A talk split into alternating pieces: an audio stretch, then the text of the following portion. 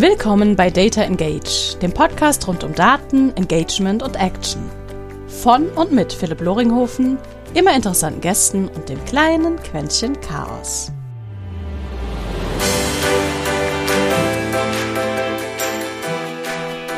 Jede Organisation ertrinkt in Daten. Daten aus Marketing, Sales, der Produktion oder aus der HR-Abteilung. Was all diese Datenquellen verbindet? Na, deren eigentliche Nutzung, denn die liegt meistens bei weniger als 10%. Heute sprechen Marc und ich darüber, wie man Daten zu einer sinnvoll genutzten Ressource machen kann und warum die Nutzung dabei eben nur der Anfang ist. Es geht um Data Literacy, Enablement und was eine Customer Data Plattform mit all dem eigentlich zu tun hat. Ich wünsche dir wie immer hoffentlich spannende Einblicke und viel Spaß bei der Folge.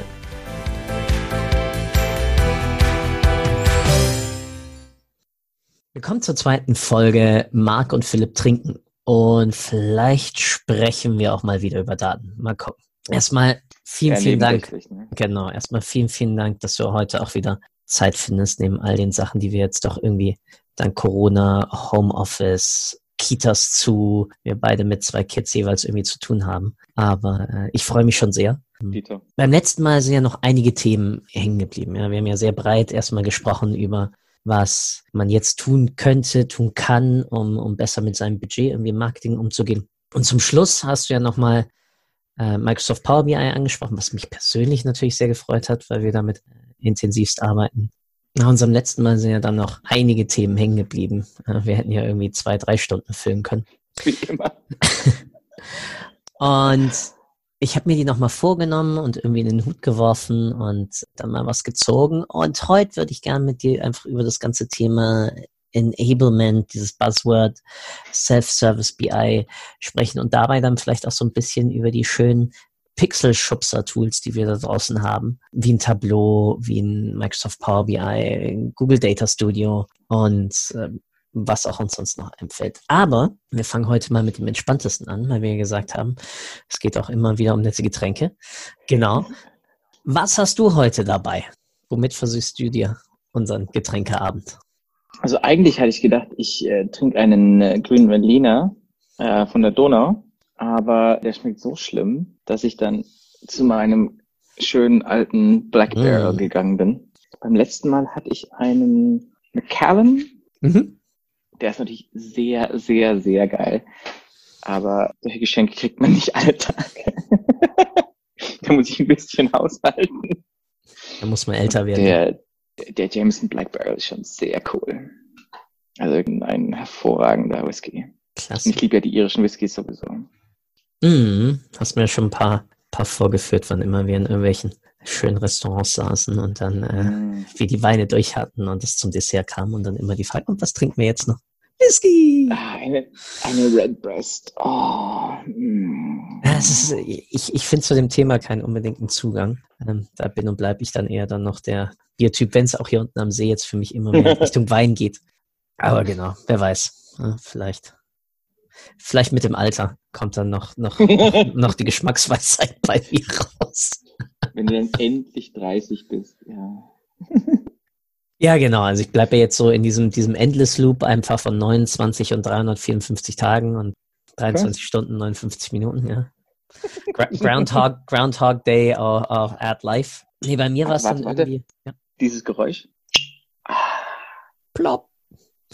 Ja, bei mir sind es heute ähm, nicht unbedingt Biere aus der Heimat, also aus Berlin, aus meiner, aus meiner beruflichen Heimat. Ich habe heute die, die, eine kleine Sammlung von Brewdog dabei. Mhm. Weil ich es einfach. Paar IPAs? Ja. Geliebt mhm. habe, oben immer schön in den, in, im großen Brewdog der Bar. Auch mit dir, ja. Wir haben da ja auch ein paar Pizzen mal verteilt und uns schön. Oh, tolle Pizza. Ja, die einfach, einfach random da zusammengestellt. Saugeil. Genau. Ackerstraße ist es, ne? Ja, ganz genau, in der Ackerstraße mhm. in Berlin. Und äh, von da habe ich. Und dann habe ich doch noch aus meiner Sammlung, vielleicht mache ich das dann zum Abschluss, ähm, ein Single Malt habe ich hier. 12 Years Dry Aged. Yum, yum. Mal gucken, ob das noch eine sinnvolle Kombi wird zum, zum Bier. Je, nach, je nachdem, wie weit wir kommen. ich glaube, das Interessanteste ist, wenn wir Äh, ich habe dich ja auch vorgestellt in der, in der letzten Folge jetzt als äh, mit Christian gemeinsam einer der Geschäftsführer für Deutschland im Bereich Data und Analytics. Wenn du mal, weil wir beide arbeiten ja im Agentur- und Digitalbereich, genau im Bereich Daten. Und wenn wir beide vielleicht ein bisschen mal quatschen, auch aus dem Nähkästchen, wie wir bis jetzt eigentlich dieses Thema Datennutzung bei unseren Kunden eigentlich mitbekommen und uns mal anschauen, wo wir glauben, wo man da eigentlich auch was heben kann in der Nutzung. Ja, also erstmal von extern aus, aus Berater und dann so ein bisschen aus der Erfahrungsgeschichte. Müssen wir es denn unbedingt von extern sehen bei anderen? Glaube, nee, du kannst es auch von intern. Also am ehesten sieht. Also das, was ich halt wirklich sehr, sehr spannend auch immer wieder finde, ist bei uns selber. Ich meine, mhm. wir, wir, sind, wir sind beide sehr, sehr fasziniert, was das ganze Thema Daten angeht, beraten schon ewig drin, zig Projekte gemacht, sei es jetzt bei der Datenstrategie als auch bei der Implementierung, bei hinten dran diesem Thema Enablement, also wie man Leute dazu kommt, das Ganze auch wirklich zu verwenden und in die, in die Aktivierung zu bekommen. Aber was machen wir eigentlich selber? Wie kriegen wir unsere eigenen Kollegen, Chefs, Mitarbeiter dazu, im Bereich Datennutzung wirklich was zu machen? Wie kommen wir selber aus diesem Tagestrott raus? Und das finde ich immer eine ganz witzige Sache. Da, können wir uns gerne gleich nochmal unterhalten, weil äh, das ist das, wie sagt man, der Schuster selber, die hat die schlimmsten Schuhe. Ah ja, das stimmt. Und genau das wollte ich, wollte ich bei uns nicht mit reinbringen. Und äh, da ist auch Chris natürlich einer, der immer, immer, immer wieder fragt. Cool, das ist eine Meinung. Ich respektiere deine Meinung, aber leg mal ein bisschen Daten drunter. Und wenn keine Daten drunter sind, drunter sein können, dann lass uns mal versuchen, ähm, dass wir das Ganze trotzdem irgendwie so logisch wie möglich angehen, so strukturiert wie möglich, mhm. damit wir dort A, das Thema Kreativität, aber dann auch B, Realität nicht aus dem, aus dem, aus dem Blick äh, erschaffen. Das, mhm. das finde ich immer, also es, es bringt mich auch, bringt auch mich selber immer wieder zurück auf dieses Ding. Ja, Meinung ist gut, aber Meinung ist halt nur der Ausgangspunkt. Ja? Dieses Ding von, von, was mir immer wieder kommt von, von Lean Analytics ist, Instinct is Inspiration, Data is Proof. Ja. Und, und äh, ich glaube, wenn man das versucht in eine Organisation zu bringen, das ist brutal schwierig. Das musst du immer und immer und immer wieder predigen. Ähnlich wie ein Asana oder ein Trello. Mhm. Ja? Der Anfang ist super schwierig und dann scheint es ein bisschen zu gehen, auf einmal fällt es wieder weg. Weil Leute in den Trott kommen. Du musst es einfach knallhart immer wieder drin halten. Und, und, und irgendwann bleibt es dann aber auch drin. Ja, es ist ganz oft dieses Drink Your Own Kool-Aid. Ja, auch wenn ja, genau. du darüber nachdenkst, dass eine, dass eine B2B-Marketing-Agentur dann doch ähm, nicht dezidiert zum Beispiel irgendwie Social Selling betreibt, sondern noch immer Outbound oder, oder Trala. Das ist immer wieder mega faszinierend. Ja. Du, du nutzt da nicht unbedingt die Produkte, die du aktiv selbst nach außen vertreibst, die du selbst kannst, aber dann irgendwie doch nicht Zeit und die Muße hast, das Ganze zu tun. Ist bei uns teilweise, teilweise genauso, ja. Also wir haben dann, dann Dashboards, die wir uns dann schnell zusammenkloppen, aber die wir nicht reevaluieren, die dann schwerfällig aufgebaut werden. Ja, da, genau, und dann, äh, also ich schiebe ungelogen, das darf jetzt jeder hören, auch meine Kollegen, ungelogen seit, ich glaube, anderthalb Monaten ein Task in Jira vor mir her, wo es darum geht, die Datenqualität in unserem GA-Konto wieder zu konsolidieren, nach oben zu ziehen. Weil wir haben durch das ganze Thema Cookie Consent, durch ähm, Umbau der Seitenstruktur etc., durch ein paar Subpages, die wir eingezogen haben, wo wir mit dem gleichen Pixel arbeiten, aber natürlich einen Hostname-Split haben wollen, aber das nie sauber glatt gezogen haben. Ein Tovabu teilweise in unsere Daten. Oh, da wird mir schlecht, wenn ich dran denke. Schönes Wortspiel. Ja. Tova, Tova Woboru. Ja, ja, ja, genau. Ja, leider. Lass uns da doch mal ein bisschen eintauchen, wie man mhm. erst recht in so einer Digitalagentur, wie wir beide ja, beide ja arbeiten, ähm, zwar aus unterschiedlichen Perspektiven erwachsen, äh, wir aus einer ähm, Entwickleragentur heraus, ja, die, wenn ich die Historie von, von Debt International ja wirklich aus einer, aus einer Kommunikationsagentur heraus entstanden im Kopf habe, was ja auch die DNA einfach sozusagen mitprägt, die Kultur. Tamtam, die haben Websites und Apps gebaut. Genauso wie wir, dann habe ich das damals falsch gelesen. Vielen mhm. Dank. Ja, ja. was gelernt. Digital, also digitales Marketing kam als zweites dazu. Ja, was ja dann normal ist. ist, ja, ist ganz genau. Ist ja auch bei uns so entstanden. Und genau, wie, wie kann man dieses Thema eigentlich etablieren und dabei dann auch mal schauen, ob wir vielleicht so Kernlearnings rauskristallisieren können für unsere Hörer. Also, äh, wenn du anschaust, wie, äh, wie das bei einer Agentur laufen kann, aber wie das, glaube ich, auch bei jedem anderen Unternehmen laufen muss, dann sind da, kommen da verschiedene Komponenten zusammen. Die erste Komponente ist immer, äh, wenn es von ganz oben nicht gelebt wird, also nicht nur gepredigt, sondern wirklich gelebt wird, passiert es meistens nicht. Mhm. Also diese, diese Grassroots-Movements, diese Bottom-up-Sachen, wie soll man nennen willst, kann funktionieren, aber das, wenn du nicht schon im Kern super datenorientiert und, und technologieorientiert bist, wie zum Beispiel ein, ein potenzieller Kunde in, in, in Finnland gehabt, den habe ich auch gesagt, ihr braucht uns nicht, weil ganz ehrlich, ihr könnt alle von Hause aus schon SQL, ihr habt alle dieses Ding mit in die quasi Wiege gelegt bekommen, dass ihr datengetrieben arbeitet. Es geht gar nicht anders für euch.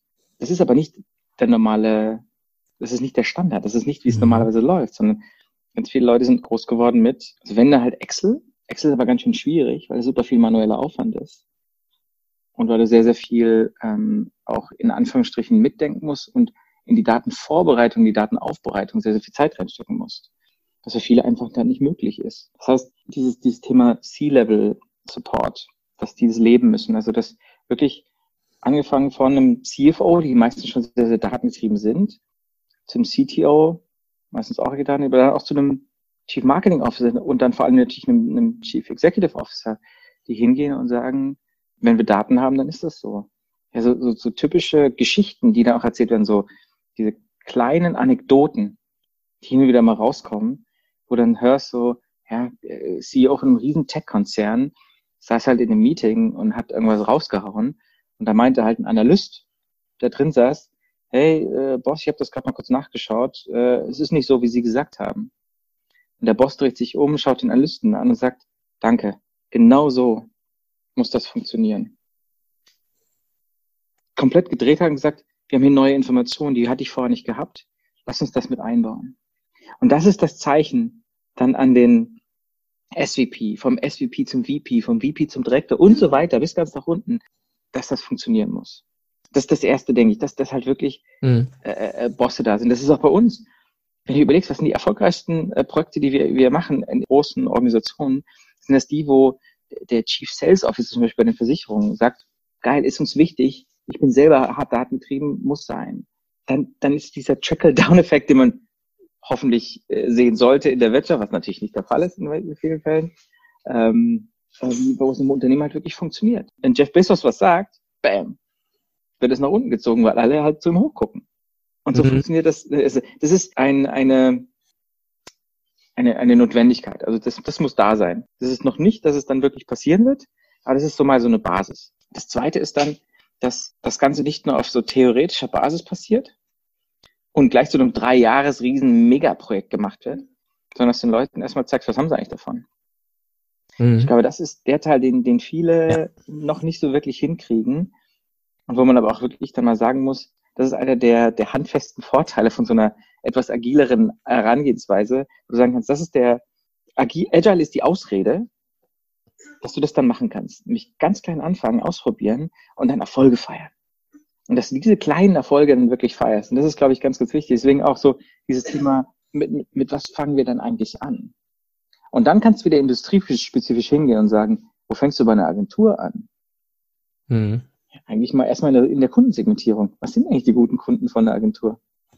Was macht die aus? Was sind die, die Determinanten von einem richtig guten äh, Kunden?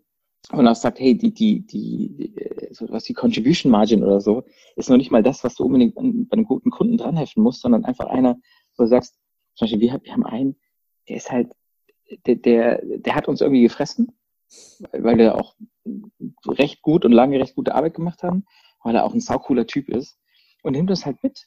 Immer und immer wieder zu seinen, zu seinen neuen Arbeitsplätzen. Und das ist einfach grandios. Es macht so einen Spaß, mit, mit, mit dem zu arbeiten, weil der ist pragmatisch, der ist, der ist witzig ähm, und der zieht die Dinge halt knallhart durch. Er ist super pragmatischer Typ. Und er sagt halt so, bam, das machen wir jetzt so, wir zeigen, dass es funktioniert und dann räumen wir es aus.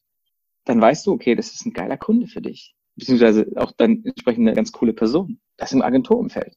Was kannst du bei, bei, den, bei den Versicherungen machen? Multitouch Attribution. eines der ersten Dinge, in dem Fall das Riesenthema. Ja, aber erstmal so zu gucken, ja, was ist eigentlich vorne? Eine zwei Tage Analyse zu machen und zu schauen, welches Modell konnte funktionieren. Das geht ja mittlerweile relativ schnell.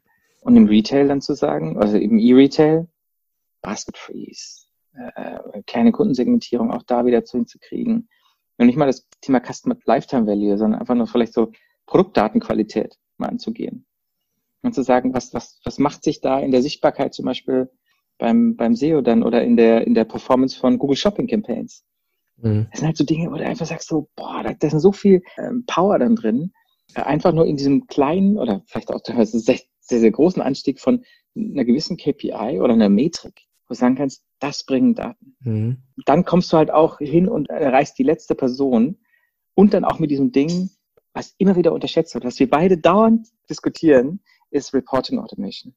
Mhm. Die meisten Leute hassen Reporting. Wenn du das vereinfachen kannst und Leuten sagen kannst, du sparst acht Stunden die Woche, weil du machst zehn Stunden Reporting die Woche und dann sagen, das kannst du endlich mit was anderem verbringen. Die meisten sagen so, oh, wie cool ist das? Das macht ihr. Das ist also das, von dem ich gehört habe. Das ist nicht nur dieses, dieses AI-Dings da, sondern das ist wirklich so, so ganz einfache Dinge. Ah, dann, dann, dann finde ich, ist das cool. Und dann, also der erste Teil ist C-Level, der zweite Teil ist klein anfangen und äh, was machen, was, was, äh, was Effekte erzielt, wo du dann auch Ausstrahlungswirkung hast, wo du Leuchtturm bauen kannst. Und das dritte für mich ist was komplett Simples, wo ich auch immer wieder ausgelacht werde, wenn ich erzähle, dass das gut funktioniert. Äh, wir nennen es einfach nur Data Meetings. Mhm. Hingehst und mal wirklich ein, zwei, drei der wichtigsten Meetings des, des, der Woche mal anfängst, fünf bis zehn Minuten alle auf den gleichen Stand zu bringen über Daten. Ja. Das ist der Status quo. So sieht's aus. Prediction sagt, wir werden das Quartal äh, 11% unter Target verlassen. Uiuiuiui. Da müssen wir was tun. Was können wir machen?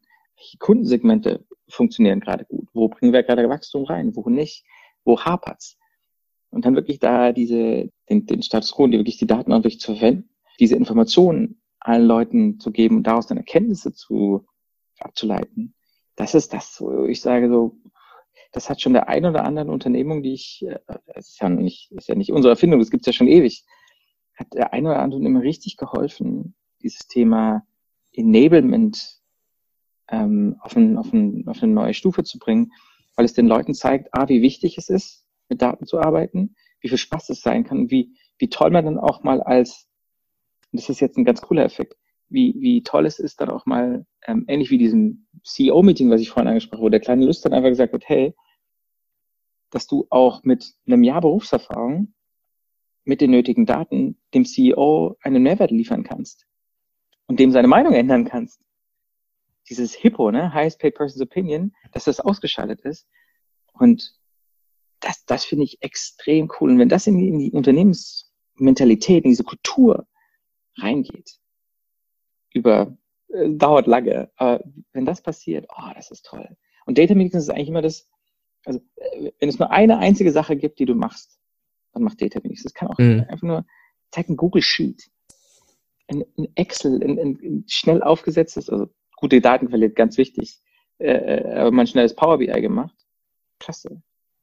Die ähm, Fortsetzung des Ganzen ist dann, dass du sagst, okay, wir machen innerhalb von richtig wichtigen Meetings, einer Vorstandsmeeting oder so, ist immer ein Analyst da. Warum? Damit du auch dort Sachen aufbauen kannst, wie ähm, wie oft ist es schon vorgekommen, man saß in der größeren Runde da und hat sich gedacht, hey, ja, wir müssen diese Entscheidung treffen, aber wir sind abhängig von irgendeiner Information. Hm. Wir sind abhängig von irgendjemand anderem vielleicht. Und dann sagst du ja, wir müssen diese Entscheidung vertagen.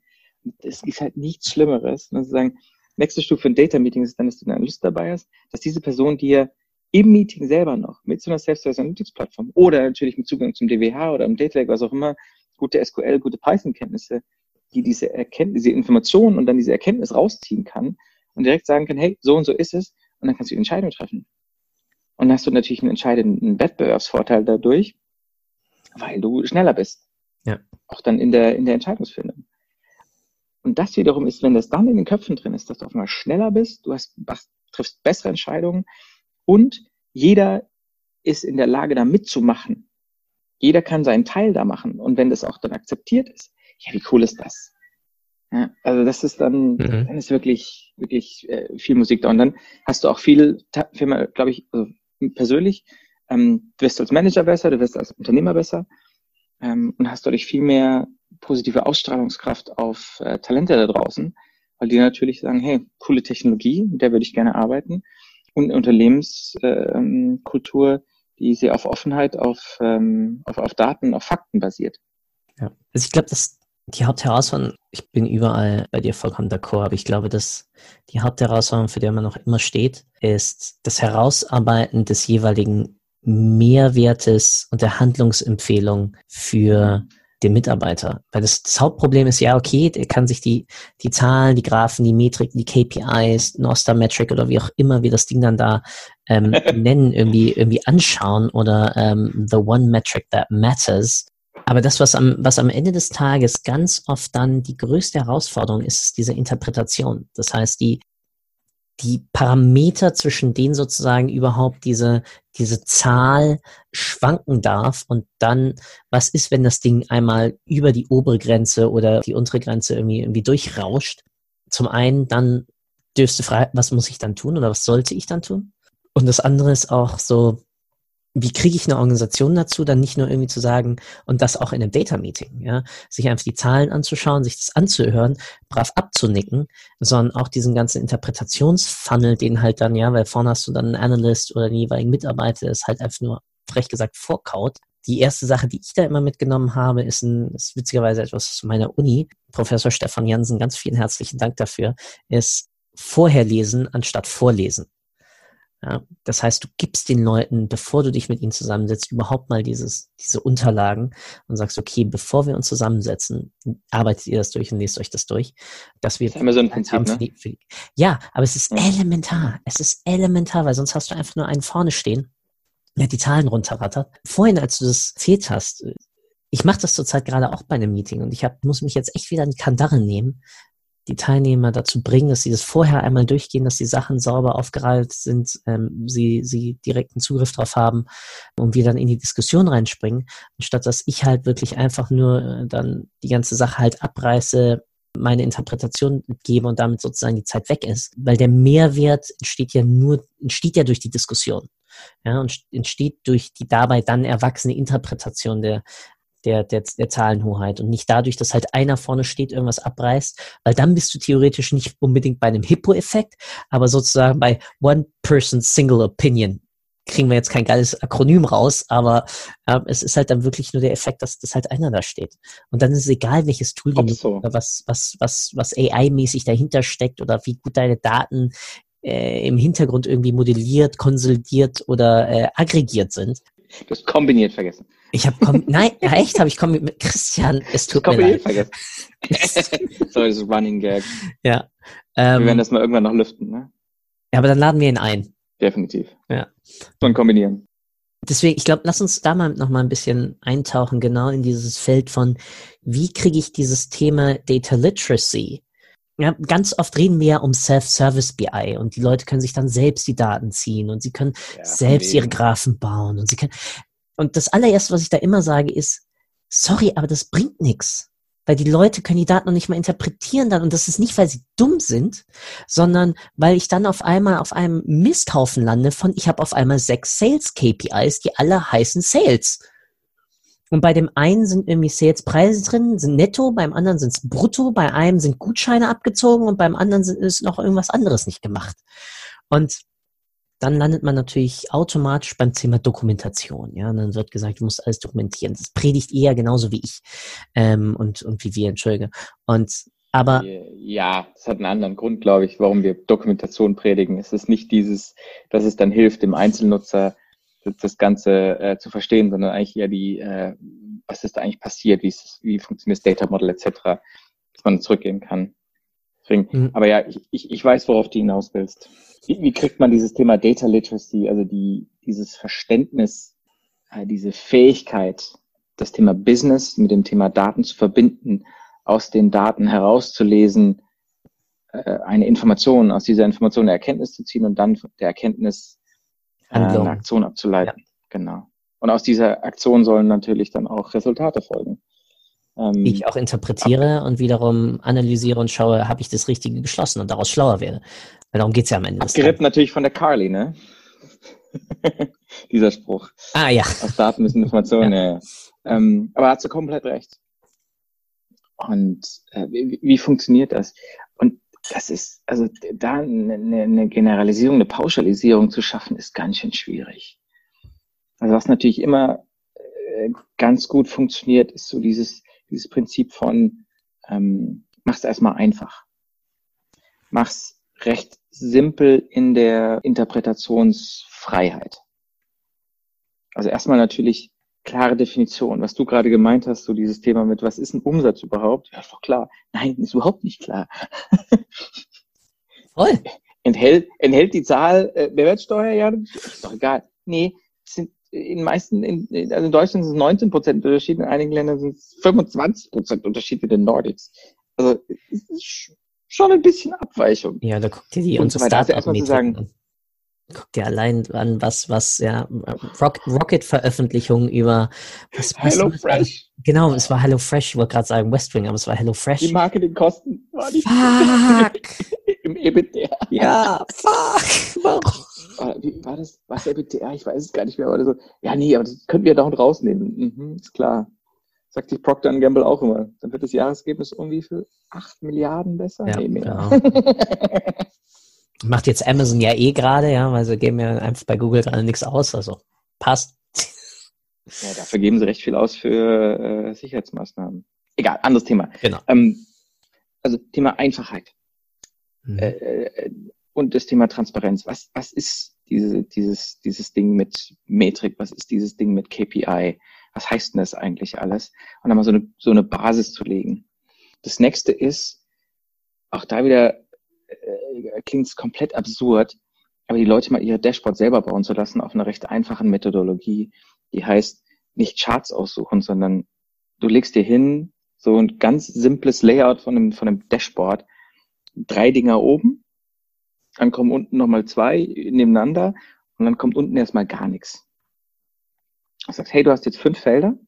Ich hätte es gerne, dass du in die obersten drei deine drei wichtigsten Fragen reinschreibst, die du hast ans Business. Also meistens ist dann natürlich die typische Frage, wie geht's dem Business gerade? Wie ging's dem Business? Und wie wird's dem Business gehen? Ähm, und dann noch so ein paar andere Sachen. Also die wichtigsten, die größten drei KPIs. Ähm, und dann so ein kleiner Deep Dive in diese Dinge, die äh, weitere tiefergehende Fragen beantworten, die dir helfen zu sagen, zum Beispiel mal, sind wir auf dem richtigen Weg in diesem Monat? Und wenn nein, eventuell dann diese Information rausziehen zu können, warum nicht? Mhm. Deskriptive Analytik, Diagnostik oder diagnostische Analytik. Und das ist, das ist so der erste, glaube ich, einfache Schritt, mal zu sagen, du lässt dein Dashboard nicht von irgendeinem Techie bauen, sondern machst das gefälligst selber. Mhm. Du machst es einfach und dann hast du nämlich, wenn du die großen Fragen hast, kannst auch dann direkt die Aktion davon ableiten. Das ist so einmal das Erste, wo man sagen kann, warum nicht? Ja, ist, ist das erste Ding. Mhm. Da steige ich mal ein, weil genau dieser Punkt, die große Frage dann zu beantworten, da brechen die meisten zusammen, weil, die, weil dann kommt, ja, aber da muss ich ja das wissen, dann muss ich das wissen, dann muss ich das wissen, dann muss ich, da will ich ja noch das und dann will ich darauf und trala. Und dann landest du so in diesem Spielfeld von, und du hast es gerade auf fünf, ja, ich sag so immer ähm, sieben plus minus zwei. Ja, weil menschlicher ja, Konsens kann sich ja kann sich nur bis zu sieben Datenpunkte merken, dementsprechend nur sieben Datenpunkte interpretieren auf einem, mhm. auf einem Dashboard. Was ich da gemerkt habe in dem Sektor, dieses, dieses Fragen finden, ist, ich baue mir einen, einen sogenannten Treiberbaum. Das heißt, ich fange an, ganz links oder ganz rechts, je nachdem, in welche Richtung man gerade schaut, Gewinn wie setzt sich mein Gewinn zusammen? Ja, woraus setzen sich meine Produktkosten zusammen? Woraus setzt sich sozusagen so? Und dann sage ich, okay, innerhalb meines Departments ist jetzt zum Beispiel irgendwie das gerade wichtig. Wir wollen strategisches Ziel. Wir möchten jetzt gerade mehr Umsatz über die nächsten sechs Monate erwachsen lassen aus hm. Bestandskundengeschäft. Ja? Und dann gucke ich mir an, okay, was sind gerade die wichtigsten Treiber, die unser Bestandskundengeschäft irgendwie anregen. Das ist natürlich, wie oft gehe ich mit meinem Bestandskunden irgendwie in den Kontakt. Also könnte ja eine Metrik sein, Recall oder, oder Reconnect Bestandskunden pro Monat. I don't know what. Ein PS. Net Promoter Score immer, ja.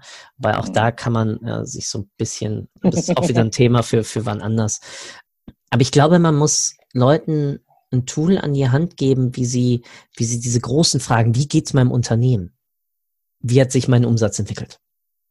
Ja, und dann landest du aber in diesem Falle dann bei einer, bei einer meistens Short-Term-View-Analyse. Ja, du landest sehr. Was okay. Weiß ich nicht. Ja, also klar, jetzt gerade in so einer Phase wie, wie Corona. Ja, aber meistens bleibt, die meisten bleiben wie auf einer schlechten Droge auf diesem ersten Schritt hängen. Weil es dann halt nicht Deppen gibt, die halt dann nochmal einen Schritt weitergehen und, und sagen, ja, und da geht's, weil so, so ein Visualisierungsding ist meistens, oh, es geht nach oben rechts, mega geil, cool, weiter so. Ja, es ist, das ist das Problem ja an diesen, an, an unseren ganzen schönen Visualisierungstools. Sie regen dich halt an, dass du Sachen baust, die halt irgendwie dein, deine nicht unbedingt intrinsische Motivation, sondern mehr so deinen Hippocampus irgendwie Endorphinausstoß halt auslösen und sagen, boah, die Zahl ist jetzt aber grün und ich bin jetzt voll glücklich, ja, anstatt zu fragen, warum ist die eigentlich grün? Der hedonistische Nutzen, äh, wenn man ein Dashboard verwendet. ja, ja, aber voll! Ja, ähm, bei jedem meiner, meiner Ich habe da, ich hab ja? da andere Erfahrungen gemacht. Okay. Ich habe da einfach komplett andere Erfahrungen gemacht. Das Ding ist, wenn, wenn äh, meine Erfahrung ist, und das hat sich echt durchgezogen äh, lange und bei den allermeisten, ähm, dass wenn du den Leuten sowas gibst und auch ihnen diese, diese initialen, diesen initialen Schub mitgibst von stell dir Fragen, wie geht's deinem Business, wo geht's hin, etc. So ganz einfache Dinge, dass die dann ganz von alleine kommen und mehr wissen wollen. Und genau das machen, was du vorhin gemeint hast, nämlich, ja, das ist dann abhängig davon. Das wäre auch noch ganz cool zu wissen. Ja? Und die, also wo ist der große Hebel eigentlich bei mir im Geschäft? Ich habe das mal überlegt und das hätte eigentlich nur das, nicht nur das sein können, sondern auch das. Mhm dass die Leute halt selber mitdenken und dass dann sagen, hey, guck mal, wir haben da schon mal ein bisschen vorgearbeitet, das ist auch schon im Datenmodell drin.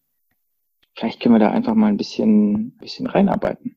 Vielleicht können wir da mal so ein bisschen kleines, äh, kle kleiner Exkurs äh, hier ein, ein Tool, was vielleicht auf Lust, Looker, dass wir mit LookML ein bisschen was machen. Ja. Also einfach mal gucken, wie wir das selber mal zusammenstellen und dann den Effekt zeigen. Und dann hast du so eine, so einen stetigen Anstieg und dann wollen die Leute. Und das, das meine ich auch gerade von diesem, dieser hedonistische Teil des Ganzen, dass es nicht dann nur oft geht, es geht nach rechts oben, sondern es entwickelt sich weiter. Du wirst dann besser und besser in dem, was du machst. Du ähm, wirst dann datengetriebener auf der einen Seite, dadurch aber auch wesentlich strategischer und kreativer und denkst halt nicht nur an die kurze Frist, sondern durch die Erkenntnisse, die du sammelst, verstehst du das Business besser, verstehst deine Kunden besser, verstehst deine Nutzer besser, verstehst vielleicht auch dann auf der anderen Seite deine Lieferanten besser, um dadurch das Geschäft weiterzubringen. Mhm. Und dieses bessere Verständnis führt dann zu besseren und besseren Fragen. Bessere und bessere Fragen führen dazu, dass du bessere Entscheidungen treffen kannst. Und das denke ich ist halt so ganz oft, ich hätte auch nicht gedacht, dass das so ist. Ich hätte nicht gedacht, dass diese, diese Neugierde, dieses, dieser Trieb von Weiterentwicklung bei den Leuten so, so intrinsisch dann noch drin ist. Aber je, je länger wir das machen, desto mehr äh, sehe ich das ganz oft. Und das ist natürlich schön, weil dann hast du so ein quasi, quasi Autodidakten. Mhm. Quasi. Du musst die nur ganz leicht anschieben und sie unterstützen mit ein paar von den technischen Sachen. Und ich denke nach wie vor nicht, dass jeder SQL können muss oder Python. Voll nicht. Ich denke, wenn du den richtigen Tools an die Hand gibst und ihnen vielleicht mal hin und wieder mal zeigst, wie man ein paar von diesen, äh, vielleicht auch mal eine Calculated Matchup oder so mal selber machen kann, ziemlich cool. Das ist halt so dieses, dieses Erstaunliche, was ich bisher gesehen habe und wo ich auch denke, dass es ziemlich interessant ist, das zu beobachten und ziemlich interessant ist, das anzuschieben. Und wenn du das hinbekommst, auch als, sag mal, Analyst, dass du das mhm. unterstützt, dass du den Analysten dann auch als so ein bisschen Train the Trainer, als Champion siehst, als Multiplikator und diese Person dann unterstützt, dass sie nicht nur analytisch toll ist, sondern auch noch diese, diese methodologische super gut weitergeben kann, diese kleinen Tricks und Tipps weitergeben kannst, wie der Analyst sich nicht nur skalieren kann oder multiplizieren kann über die tollen Analysen, die sie oder er dann macht, sondern vor allem auch dieses dieses äh, Befähigen der anderen Person zu unterstützen und zu sagen, meine Metrik, meine KPI, die ich habe als Analyst ist, wie viele Tickets ich pro Tag bekomme. Ja. Nicht wie viel ich abarbeite, sondern wie viel ich bekomme. Je weniger ich bekomme, desto eher habe ich meinen Job gemacht, weil ich dann nämlich die Sachen abgeben kann, dass die Leute selber machen. Was bedeutet das? Die Leute sind viel schneller, suchen sich ihre Sachen besser zusammen und die haben ja das Businesswissen meistens. So ein Analyst hat ja ganz selten nur genau das gleiche tiefe Businesswissen wie jetzt ein, sag mal, ein, ein Einkäufer oder dann entsprechend irgendwie ein, ein Affiliate-Marketing. Ja, du bist als Analyst für das gesamte Online-Marketing zuständig und musst eigentlich genauso viel wissen wie der Hardcore-Affiliate-Manager, der es schon seit zwölf Jahren macht, der ultra gut ist in dem, was er, was er macht oder sie macht. Und wenn dieser Affiliate-Manager dann selber datentrieben an das Ganze rangehen kann und selber sich Analysen erstellen kann, vielleicht dann sogar selber mal eine gewisse Automation reinbringt und sagt, ganz ehrlich, was du vorhin angesprochen hast, dieses ganze Thema äh, äh, Korridoranalyse zum Beispiel. Mhm. Ich habe einen gewissen Korridor in meinem, in meinem Affiliate. Äh, wenn da eine Zahl oben rausgeht oder unten rausgeht, bekomme ich sofort einen Alert, weil es einen, einen, einen großen Effekt hat auf meine Performance. Und es mal selber bauen kann, selber machen kann, vielleicht auch irgendwie das Skript äh, Open Source mäßig raus, rauszieht und dann entsprechend einbaut, ähm, dann ist das doch genial. Dann brauchst du den Analysten für diese, für teilweise die Analysten doch schon sehr trivialen Dinge nicht mehr. Natürlich für, für einen Normalnutzer ist das nicht mehr trivial. Aber dann kann der Analyst sich, sich stürzen auf die richtig harten Sachen, auf das Thema Advanced Analytics, Data Science, Automation von irgendwelchen Analysen, ähm, Verbesserung des Datenmodells und so weiter. Und, und das ist halt das, wo es dann, wo es dann richtig, glaube ich, anfängt Spaß zu machen, wo du dann auch die Gesamtorganisation weiterbringst und diesen skalierenden Faktor äh, von Daten wirklich mal aufnimmst. Mhm. Dahin zu kommen ist nicht einfach. Ich, ich denke, dieses, dieses allererste einfache Ding, so, ein Dashboard mal selber zu bauen über diese Fragestellung. Wie geht's mein Business? Und diese, diese Fragen auszuformulieren und da so einen kleinen Workshop draus zu machen. Also äh, fand ich ganz erstaunlich, dass das wunderbar funktioniert, dass die Leute da selber auf den Trichter kommen, so cool ich hätte da noch die und die Frage, könnten wir noch die und die Metrik da einbauen? Und ich habe da noch einen begleitenden Faktor, den würde ich da noch gerne mit aufnehmen. Geht das? Das ist so witzig, wie die Leute, auf einmal fängt es an zu rattern. Mhm.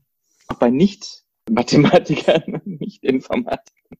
Ja, vollkommen. Es ist ja auch, wie gesagt, genau dieser Hebelpunkt zu finden, wo du dann merkst, damit habe ich die Begeisterung irgendwie, irgendwie losgetreten. Deswegen, ich finde es mega richtig, wie du sagtest, sobald der, der Inhouse-Analyst dann eigentlich sich selbst misst und sagt, okay, ich bekomme nicht mehr die Standardanfragen, sondern wenn, dann bekomme ich jetzt mhm. wirklich die dezidierten. Kannst du mir bitte noch die, die und die Datenquelle mit integrieren und, und die und die Definition? Und zeitgleich ist natürlich dann eher auch als Buzzword Evangelist halt halt unterwegs, um dann auch dafür zu sorgen, dass das Marketing-Team, das Sales-Team auch brav mit den gleichen Definitionen durch die Gegend rennen, damit nicht irgendwann das Startup-Team oder, oder sonst wer vor, vor dem Banker oder vor dem Investor sitzt und gefragt wird, hey, wie hoch ist eigentlich euer CLV? Und der CEO sagt halt, ähm, weiß ich nicht, 167 Euro und das Marketing-Team sagt halt 210 und Sales sagt halt 1,2000 und dann sitzt du da so okay, fuck, wir haben ein Problem. Weil das passiert halt dann leider Gottes. Ja, und gar nicht negativ gemeint, sondern das ist ja gut, das ist ja der Explorationstrieb, der, der dann einsetzt. Wenn man das dann wiederum, und das macht, deswegen fand ich es so cool, ähm, dass ihr halt auch bei sehr vielen eurer Kunden auf Looker halt baut. Diese Integration von Daten und dann kann ich damit aber dezidiert wiederum das Ganze zurück in die jeweiligen Tools halt spielen. Ja, also das heißt, ich, ich kann halt Daten, die ich in lokal analysiert habe und interpretiert habe, auch wiederum damit direkt innerhalb des Tools zur Steuerung dann, sagen wir mal, wiederum von meinem Marketing oder von meinen Sales-Aktivitäten nehmen. Ja, weil dadurch, und das ist, glaube ich, auch etwas im Enablement, die Daten und die Auswertung müssen, müssen halt da sein, wo ich sie brauche. Ja, und das heißt halt, wenn ich sechs Tools habe, ähm, irgendwie zwei zum Visualisieren und dann irgendwie nochmal drei weitere Tools, um irgendwie Daten zusammenzukriegen, tralala, und dann noch ein viertes und ein fünftes, wo ich die Daten irgendwie reindrücken muss, damit ich da wieder irgendwie meine, meine Marketingkampagnen besser steuern kann, habe ich auch keinen Bock drauf, die Sachen zu nutzen. Ja, weil dann, Looker Actions, ne? Ganz genau, weil dann gucke ich nicht in diese vermaledeiten Zahlen rein, ja, sondern nutze ich halt nur die Zahlen, die in meinem jeweiligen Tool drin sind. Und das ist ja nicht schlimm, ja. Also auch als ich Facebook-Kampagnen und, und, und Search-Kampagnen ähm, administriert habe, hätte ich jederzeit in, in Google Ads reinschauen können. Aber bis ich die Analysen hatte und die Daten kombiniert habe und dann das Ganze wiederum übertragen habe, ich, jeder Mensch ist am Ende des Tages doch noch immer ganz große Quotation Marks, die ich hier gerade in die Luft mache, faul.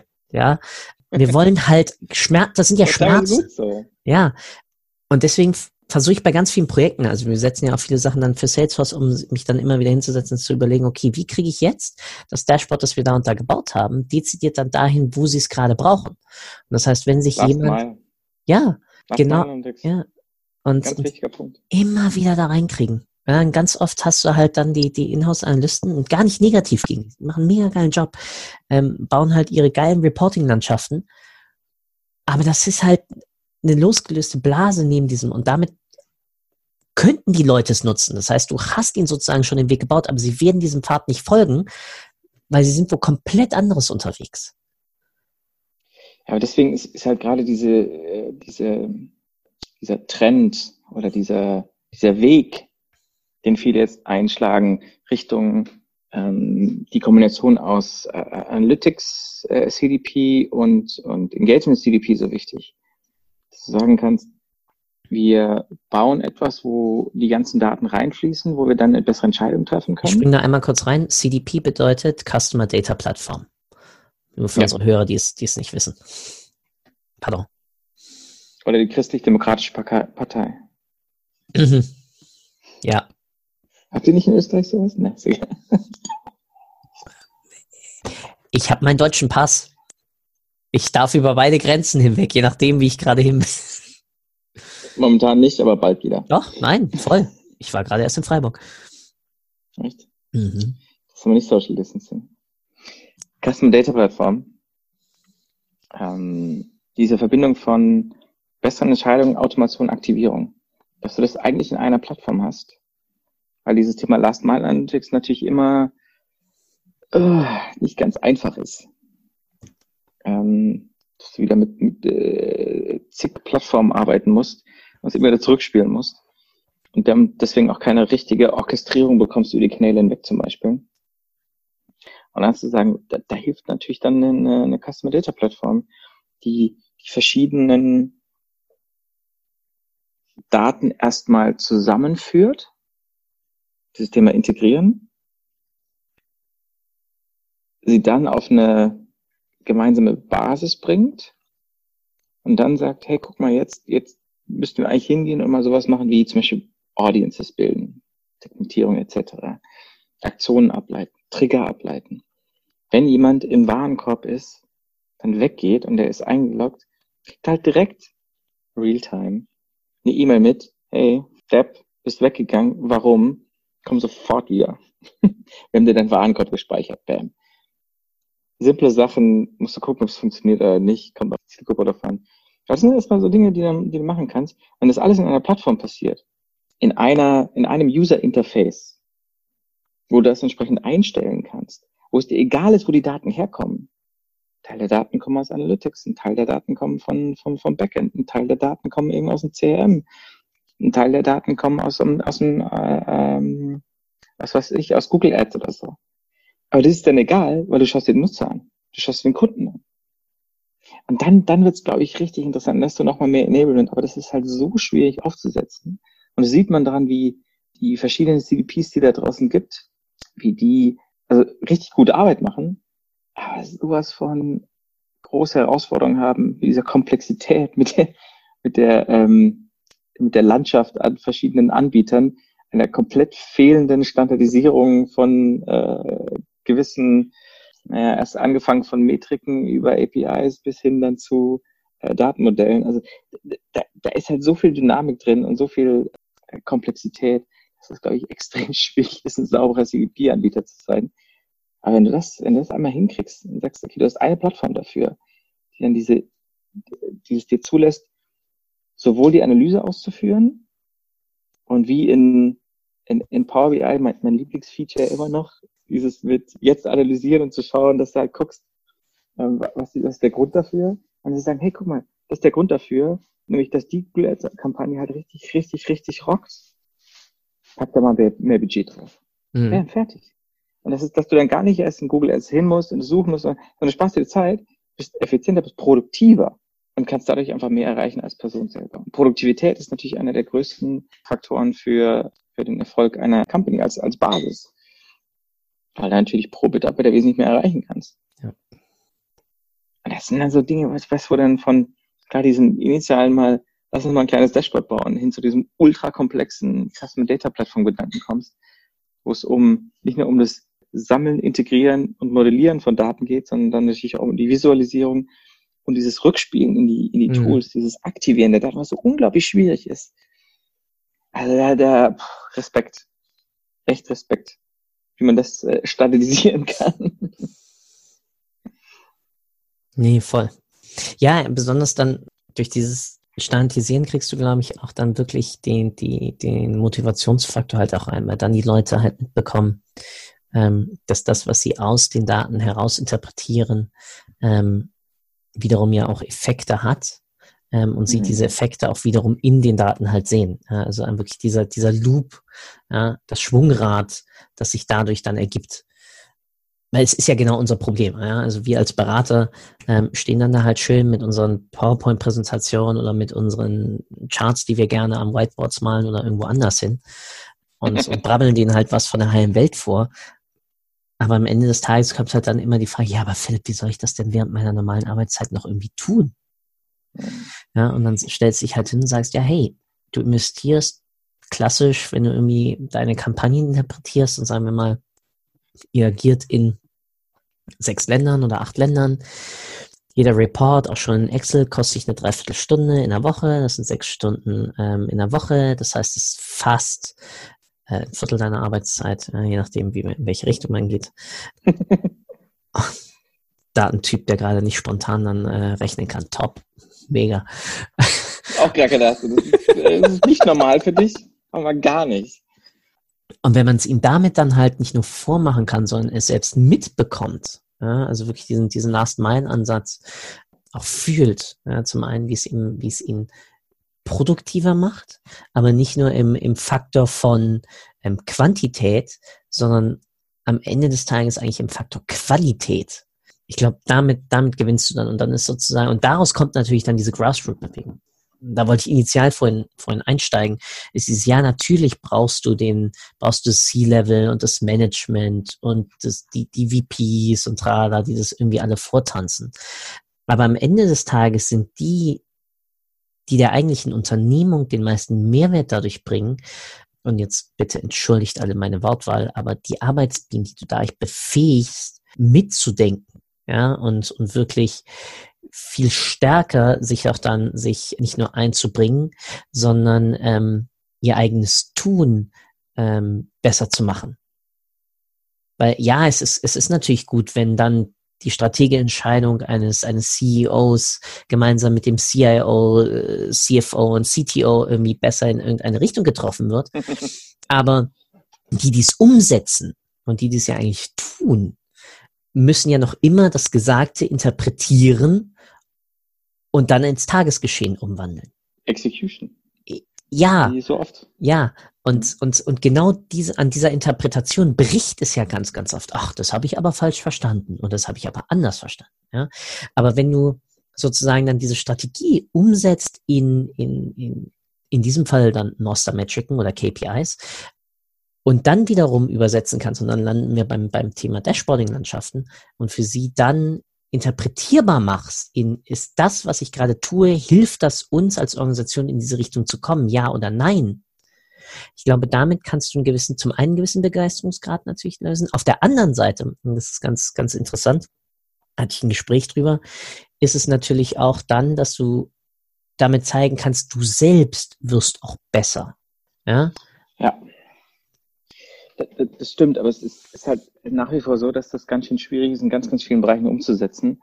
Vor allen Dingen dort, wo du Leute hast, die das schon relativ lange machen. Und äh, also wenn du mir jetzt sagen würdest, ich, müsste, ich müsste meinen Job komplett anders ausrichten, würde ich auch mal sagen, so, ey, äh, das ist schwierig. Marc fasst sich an den ähm, Kopf. ähm, genau, deswegen, es gibt so ein paar Trends im, im Bereich Analytics, die ich, die ich unglaublich äh, spannend finde und die, glaube ich, auch, äh, was das Thema Anwendung von, von, von Machine Learning angeht, sehr, sehr viel äh, machen werden. Also dann die, die, die weiterführenden Dinge, ähm, ist dieses, müssen wir in der Zukunft wirklich noch Dashboards bauen, Daten analysieren etc. Oder können wir nicht Technologie dafür verwenden? Und da kommt natürlich dieses Stichwort Augmented Analytics dabei auch hoch. Mhm. Also dieses so erweiterte äh, Analytics Escalator von, von Gartner, sagst, hey, Descriptive, Diagnostic, äh, Predictive, Prescriptive. Und nach Prescriptive kommt noch Augmented. Denkst dir, Augmented?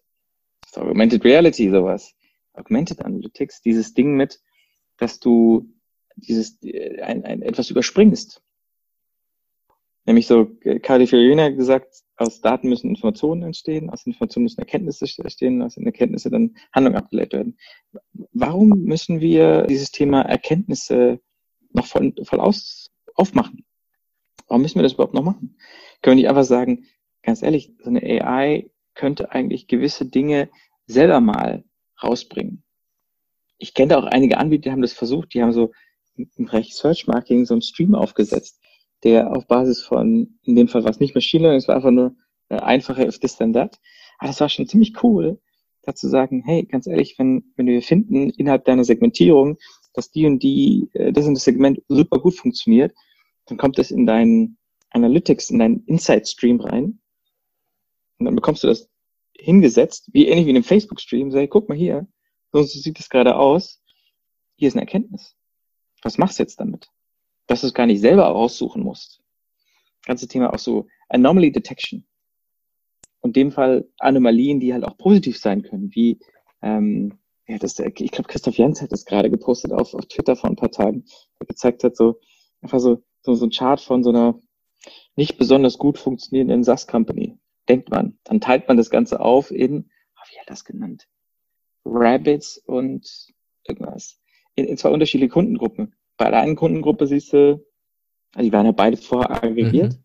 Bei der einen Kundengruppe ist es ja ein bisschen mehr. Bei der anderen Gruppe siehst du so eine, so eine geile Wachstumskurve.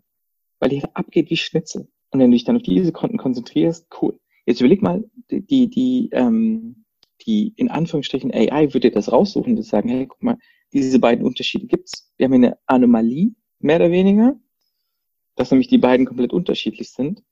Ähm, mach was damit. Der erste Schritt Richtung, Richtung Automatisierung von, von Entscheidungen. Nicht, dass du eine Entscheidungsvorlage mal automatisiert herlieferst. Und das ist Augmented Analytics, was ich, was ich extrem spannend finde, weil dann kannst du eigentlich das überspringen, was für viele Leute äh, äh, einfach noch sehr, sehr schwierig ist, so dieses typische Umgehen mit Metriken, mit Dimensionen, mit Filtern, dieses ganze Rumklicken, dann ist das Datenmodell wieder nicht so, wie du es brauchst, dann musst du eine eigene Calculate Magic machen, dann sind es nicht die Daten, die du dann wieder brauchst, dann musst du dir Zugang, für, es ist einfach alles, ja, dann, mhm. Äh, in der Theorie ist alles cool, in der Praxis ist dann wieder super schwierig. Und wenn da gewisse äh, Unterstützung da ist von, von der Maschine, dann denke ich, wird das einen Riesensprung bringen im Gesamtthema Data Literacy. Mhm. Nicht, dass die Leute bessere Analysen machen aus der, ich komme von den Rohdaten und packe mir eine gute Erkenntnis her, sondern dass schon so viel vorbereitet ist.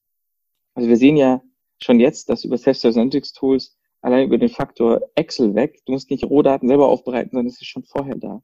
Es ist schon alles modelliert. Es ist schon einfach toll ähm, in gewisser Art und Weise erstmal durchs Dashboard und über Salesforce Analytics Tool schon so dargelegt, dass du gut damit arbeiten kannst. Jetzt den nächsten Schritt zu gehen und schon die ersten Erkenntnisse daraus zu ziehen. Allein sowas wie eine, da muss ich immer wieder staunen, dass das nicht mehr Leute machen, also eine ganz einfache Korrelationstabelle mal herzunehmen und zu sagen, guck mal, das sind die, äh, die Metriken, die du hast, das sind deine Variablen, so und so interagieren die miteinander. Und bei einigen, ja, ist halt einfach so. Ja? Wenn mehr Eis gegessen wird, ist mehr Sonnenbrand da. Korrelation. Das heißt nicht, dass da ein kausaler Zusammenhang ist, aber auch das kannst du wieder rausholen. Das ist aber dein erster Indikator, um zu sagen, guck, da, da sollte ich mal näher reingucken. Oder dann wird dir gleich gesagt, nee, nee. eben nicht, hängt mit der Sonne zusammen. Ähm, dann, dann äh, kannst du es direkt weglegen. Aber diese, diese Dinge erstmal zu finden. Mhm. Und das ist halt, also da muss ich sagen, da, da hoffe ich mir einiges davon. Super schwierig, also technologisch alleine. Ja. Äh, brutal schwierig. Aber wir haben schon einiges geschafft im Bereich ML, äh, AI. Äh, warum nicht auch da? Ja. Und da arbeiten einige gerade dran. Bin ja. sehr gespannt. Bin wirklich gespannt. Deswegen auch, äh, wir hatten es ja vorher in, im Vorgespräch über, über Salesforce, ähm, über deren äh, Zusammenspiel der verschiedenen Tools. Ich denke halt jetzt, speziell wenn du überlegst, Tableau plus, also Tableau, das, das Self-Service Analytics Tool von, was Salesforce gerade für 13,8 irgendwas Milliarden gekauft hat oder sowas, 15,5, irgendwas, also richtig teuer. Ähm, plus dann, was die mit Einstein eigentlich haben. Einstein ist ja ein bisschen belächelt worden, aber die Basis ist dann mehr oder weniger da. Jetzt überleg dir mal, der, der, der Advanced Analytics, der AI-Teil von Einstein auf Tableau drauf. Plus jetzt die Möglichkeiten, die, die Google hat auf der ML-Seite ähm, und Looker, was sie gerade mhm. gekauft haben. Boah. Und da kommen zwei, zwei Sachen zusammen, wo ich denke, Self-Service Analytics wird sich einiges bewegen mhm. in den nächsten äh, Monaten und Jahren, eben Richtung Augmented Analytics, weil du dann äh, nicht nur Teile Belegschaft äh, damit befähigen kannst, sondern ganz, ganz, ganz viele. Und darüber hinaus natürlich das ganze Data Literacy nochmal mehr unterstützen kannst, so paradox wie das klingt. Aber wenn die Leute dann merken, dass es, dass es gut funktioniert ähm, und sich dann auch teilweise ein bisschen selber reinarbeiten für das, was die, was die AI eben nicht kann, da wird es einiges geben. Hoffentlich. Ist doch mein Job dann weg. ähm, und sich dann reinarbeiten, weil sie auf einmal merken, wie wichtig das ganze Thema Daten ist. Ja. Es spielt ja auch so ein bisschen in das, in das Feld dann da, ähm, heißt das Wissenschaftspräsentation? Also generell in das Ganze zum einen natürlich in das ganze Thema Storytelling, aber das andere, das kann, das kann einem natürlich in diesem ganzen Sektor auch wiederum das Genick brechen. Ähm, wenn ich mich nur noch auf die Initialinterpretation oder Auswertung ähm, der Maschine, initial jetzt erstmal über die nächsten fünf, sechs, acht, was weiß ich nicht, wie viele Jahre ähm, verlasse, ähm, wirst du immer wieder auch Menschen und Nutzer haben, die einfach dann dem ganzen blind vertrauen. Ähm, und daraus sich dann halt sagen, ah ja, ähm, weil ich hier eine, also weil mir die Maschine hier sagt, Korrelation, bla, steht ja nicht mehr Korrelation da, sondern steht da einfach nur drin, Kunden, die auch Eis kauften, kauften auch Sonnencreme. Okay. Gut. Ein guter Cross-Sell. Ja. Ähm, Sonnencreme wird auch im Winter verkauft bei Skifahrern, wenn das Wetter mitspielt. Ähm, die dir bei Ischgl dann alle Corona holen, das heißt, kein so gutes Beispiel.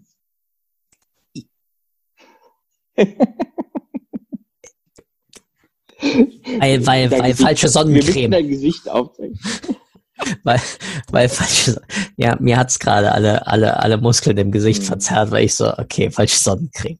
Ähm, worauf ich hinaus möchte ist, ich habe die Panik dahinter, und das hat man bei ganz vielen Entwicklungen auch gemerkt, und das siehst du heutzutage noch immer, wenn, und das, das ist für mich dieses Wort Literacy, bedeutet für mich nicht unbedingt Basisverständnis, aber die Fähigkeit, so wie man ja heutzutage sagt, Medienkompetenz, und wir beide sind Väter, ja, für uns ist es sehr wichtig, dass unsere Kinder auch eine gewisse Medienkompetenz haben, ja, Buzzword Fake News. Das gleiche natürlich. TikTok-Kompetenz. Auch TikTok-Kompetenz. Auch die Möglichkeit haben, das Ganze richtig zu interpretieren, nicht nur blind dann dem, was mir da vorgekaut wird, zu vertrauen. Und das, das, das ist halt bei ganz vielen von diesen jetzt kommenden Systemen das Problem, weil oft kommen sie dann auch einfach nur aus einer Blackbox, wo dann gesagt wird, hey, wie gesagt, Leute, die Eiscreme kaufen, kaufen auch mehr Wasserpistolen oder Sonnencreme oder ich weiß nicht was. Und da sehe ich, ich bin vollkommen bei dir. Das kein richtig geiles Paradies. Ja, wir haben das Goldene Tal gefunden, das Aztekenland, alles geil. Aber auf der anderen Seite kann es dir halt echt um die Ohren fliegen, wenn die Leute sich dann nur faul auf ihre faule Haut legen und sagen, ah oh, cool, die Maschine hat mir das und das gesagt, ich mache das jetzt mal und toll, die Waldfee und hops die Bobs. Haben wir ja schon letztes Mal drüber gesprochen, wenn ich nur blind dem Smart Bidding Algorithmus einfach nur vertraue oder dann dementsprechend im Schritt vorher einfach den Empfehlungen, die mir Google ausspricht, damit meine Ads noch besser performen, fliegt es mir halt echt um die Ohren. Und da bist du halt wirklich beim Thema Literacy. Gar keine Frage, natürlich. Das hast du jetzt auch mit Datenqualität. Ja. Wenn du, wenn du blind auf das vertraust, was gerade jetzt in Tableau, Looker und so weiter drin steht, dann hast du ein ähnliches Problem. Ja, aber das wird ja, das kommt ja wenigstens noch durch den, durch, durch einen, einen humanen Filter deines Data Engineers, der mit deinem Business Knowledge die Sachen so zusammengeklöppelt hat, und ich sage jetzt extra zusammengeklöppelt mit Duct Tape und mit allem anderen, dass es dann in den Bahnen läuft und so zusammengesetzt wird, modelliert und kombiniert und fehlt jetzt wieder ein Wort, dass es, dass es sozusagen für dich interpretierbar ist. Ja, aber wenn ich das wirklich dann nur erstmal durch die Blackbox lasse und dann kommt einfach nur in meinem Empfehlungsstream, wir haben erkannt, dass das, das und das sein kann. Das Schöne ist, dass du das dann wirklich wunderbar kombinieren kannst mit dem typischen Self-Service Analytics-Gedanken, mhm. dass du eine gewisse Verifizierung einbauen musst. Also kannst und musst. Da sagst du, es musst. Zum Beispiel. Ja. Es kann aber auch einfach sein, dass wir durch diesen Augmented Analytics Teil mehr Leute zu bekommen, dass sie sich A, mit dem ganzen Thema Daten mal auseinandersetzen, mit dem Thema Erkenntnisse, mit dem Thema Fakten und sich nicht nur verlassen auf ihr eigenes, auf ihren eigenen Bauch und allein dadurch einen Trieb haben, eine Neugierde haben, sich dem Thema Data Literacy, dieser Fähigkeit mit Daten zu arbeiten, äh, dass sie wesentlich offener, offener dazu sind, sich damit eher beschäftigen. Und allein dadurch, dass du wesentlich mehr mit diesen Erkenntnissen arbeitest, wesentlich eher faktenbasiert arbeitest, eher Richtung wissenschaftliche Methode, dieses mhm. Scientific Method, was du vorhin schon angesprochen hast. Allein das, da, das kann, kann dazu führen, ähnlich wie es in der Wissenschaft jetzt schon so ist, in der Mathematik, in, in, in, ähm, auch im Maschinenbau. Ja, dass das ganz normal ist, dass du mit Daten arbeitest. Ich habe dieses, dieses Beispiel mal erzählt von so einem Maschinenbauunternehmen, ähm, wo, wo, wo ich zwei Arten von Leuten getroffen habe. Das eine waren die, die, die BWLer, das andere waren die, ähm, die ganzen Maschinenbauler, die auch äh, schon ein bisschen länger dabei waren. Und wir haben das ganze Thema Data Literacy und, und, und Datengetriebenheit besprochen. Und die BWLer, ach, Herr Bräuch, ich mache das schon seit 40 Jahren. Sie brauchen mir gar nichts sagen. Ich weiß, wie mein Geschäft funktioniert. Und der Maschinenbauer nebendran sagt so. Sagen sie bei jeder Maschine auch. Und immer wieder muss ich bei einer neuen Maschine auf den, auf den, auf den Messstand, auf den Prüfstand. Warum? Weil ich die Daten brauche. Ich muss wissen, wie das Ding funktioniert. Einem, einem, einem Ingenieur muss nicht erzählen, dass man datengetrieben vorgeht. Das ist bei denen im Blut drin. Das ist in der Ausbildung. Von, vom ersten Moment an wird denen eingetrichtert, Daten sind die Währung. Und wenn du es nicht hast, kannst du halt nicht die, die, die tollen Produkte bauen. Kannst du nicht auf einen, auf einen, auf einen Mikrometer genau das Ding schleifen. Es geht halt einfach nicht. Du brauchst die Präzision, du brauchst die Daten dafür. CNC-Maschine und so weiter. Und ah, ich glaube allein deswegen, je mehr du damit arbeitest, desto mehr kommst du in diese Mentalität, dass es ganz normal ist, mit Daten zu arbeiten und dass dich doch selber dann damit mehr befassen musst und befassen kannst. Und es ist wie ein Muskel. Du trainierst diesen Muskel. Und das merkst du bei irgendwie so ein Ding mit typisch äh, äh, Darwin Survival of the Fittest. Adaptionsfähigkeit. Wenn du es gewohnt bist, auf deine Situation, auf die jeweilige Situation, äh, dich, dich einzustellen, also dass dir die Daten sagen, so und so sieht's aus, die Informationen rauszuziehen, die Erkenntnisse rauszuziehen, dann zu sagen, darauf basiere ich jetzt meine Aktion. Wenn, wenn das der Usus ist, dann ist es wesentlich einfacher, äh, damit umzugehen und das dann wirklich auch in, in das tägliche Arbeiten mit zu implementieren. Es ist alles sehr theoretisch. Weil diesen Augmented Analytics Fall, den haben wir halt einfach noch nicht. Mhm. Da müssen wir das auch, auch da müssen wir uns erstmal drauf einstellen. Aber wir sehen es schon jetzt. Thema Datenqualität. Wie oft werden wir rangezogen, Nicht, weil irgendjemand was Cooles aufbauen will. Nicht, weil irgendjemand denkt so, hey, geil, ich will das ganze TV-Tracking besser machen, ich will eine Customer Journey sondern einfach nur, weil ich traue den Daten nicht. Mhm. Ja, die, ich sehe hier Sachen, die einfach sehr komisch sind, die nicht mit dem übereinstimmen, was ich woanders sehe. Ich habe nicht diesen, dieses Vertrauen in die Daten.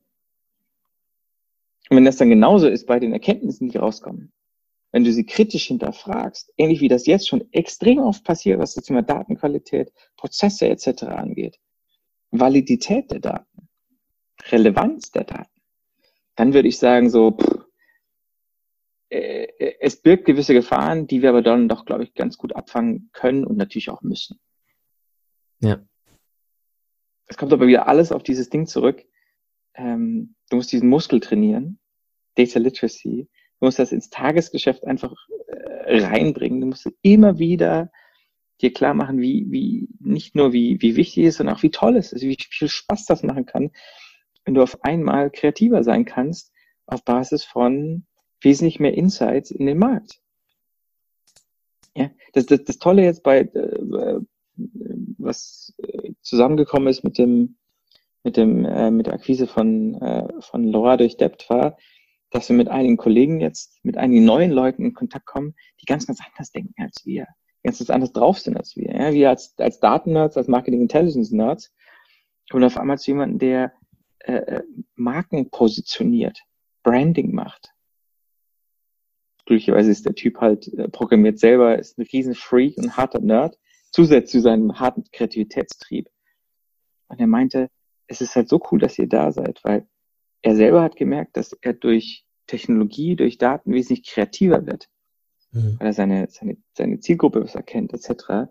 Und was er jetzt gesehen hat in seinem Team, ist, dass alleine dadurch, dass wir jetzt da sind, das ist, dass er nicht mehr der Einzige ist, der das ganze Zeit immer wieder predigt, sondern dass da noch ganz viele andere sind, die halt auf Daten getrieben sind, dass sein Team auf einmal, das sind alles Kreative, sind unglaublich kreative Leute. Was die, was die für ihre Kunden machen, das ist, also da bin ich jedes Mal wieder am Staunen.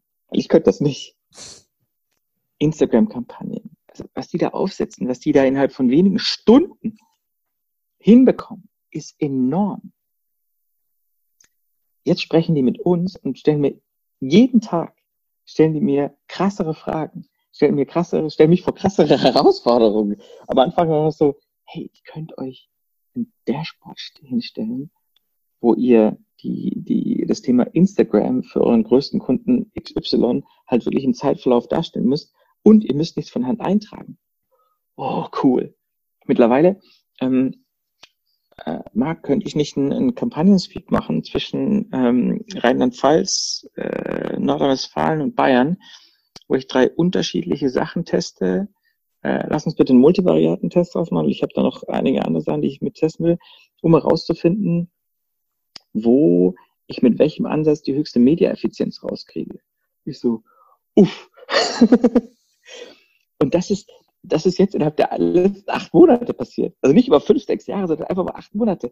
Und da denkst du einfach so, wow, das ist, das ist dieses Ding. Du bringst verschiedene Leute zusammen mit verschiedenen Skills, lässt miteinander reden, verbindest Business mit Technologie und mit Daten. Mhm. Und deswegen bin ich auch immer so, so ganz total fasziniert von diesem, von diesem Credo von, von, von Debt. Creativity, Technology meets Data weil die drei wirklich dann toll zusammen funktionieren und äh, sich gegenseitig befruchten. Und das ist, ist halt auch das, wo ich wirklich hoffe, sehr, sehr hoffe oder immer wieder gesehen habe, ähm, dass wenn man Leuten einfach nur die richtigen, richtigen Fragen stellt, ihnen die ersten Dinge zur Verfügung stellt und sie dann quasi autodidaktisch mal loslässt mit der richtigen Neugierde, dann wird sich viel äh, entwickeln. Aber du musst ihnen halt auch immer diesen Sparringspartner zur Verfügung stellen, diese Person, die ihnen Fragen beantworten kann, mit, hey, wie mache ich das? Was ist eine Sehr Regex? Genau. ich habe das gerade mal gelesen. nee, sehr genau. Das, das, das, ist dann so wirklich witzig. Das macht es, Spaß. Das, das, war's, das, war's, das war das perfekte, perfekte Schlusswort, ja. Die, dieser, dieser Dreiklang aus Fähigkeit, Ressourcen und sozusagen Mentoring, den, den es braucht, um diese, diese Data Literacy, dieses Enablement aufzubauen. Vielen, vielen Die Dank. ist, dass die meisten Unternehmen sich nicht bewusst sind, dass das notwendig ist und dass es Geld kostet. Dass es nicht billig ist, sowas aufzusetzen. Da können wir beim nächsten Mal drüber sprechen. Zum Beispiel. Ich habe wieder ein bisschen was mitgeschrieben.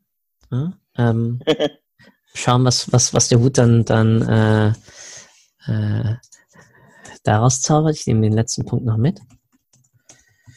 Und wie schon so oft, vielen, vielen Dank für deine Zeit. Ähm, Danke, Philipp. Es ist immer, ja, also das, das Blatt bei mir ist ja auch voll. Ich kann immer ganz viel auch mitnehmen. Und, ähm, schon wieder zwei Stunden geschwätzt. Ja. Na, die, die, die Zuhörer kriegen ja ein bisschen weniger davon. ja, möglicherweise, ey. Das sind Mumpitz, die wir da vorhin noch verdammt haben. Wie gesagt, danke. Ich freue mich jetzt schon riesig auf das nächste Mal und äh, wünsche dir einen schönen Abend. Schlaf gut. Du auch. Danke für deine Zeit. Ich hoffe, du konntest auch heute wieder etwas für deinen Umgang mit Daten mitnehmen und bist dem Warum ein Stückchen näher gekommen. Ich auf alle Fälle. Hinterlasse doch bitte eine Bewertung auf iTunes, Spotify oder von wo auch immer du gerade zuhörst. Das hilft wirklich sehr. Bis zur nächsten Folge bei Data Engage. Dein Philipp.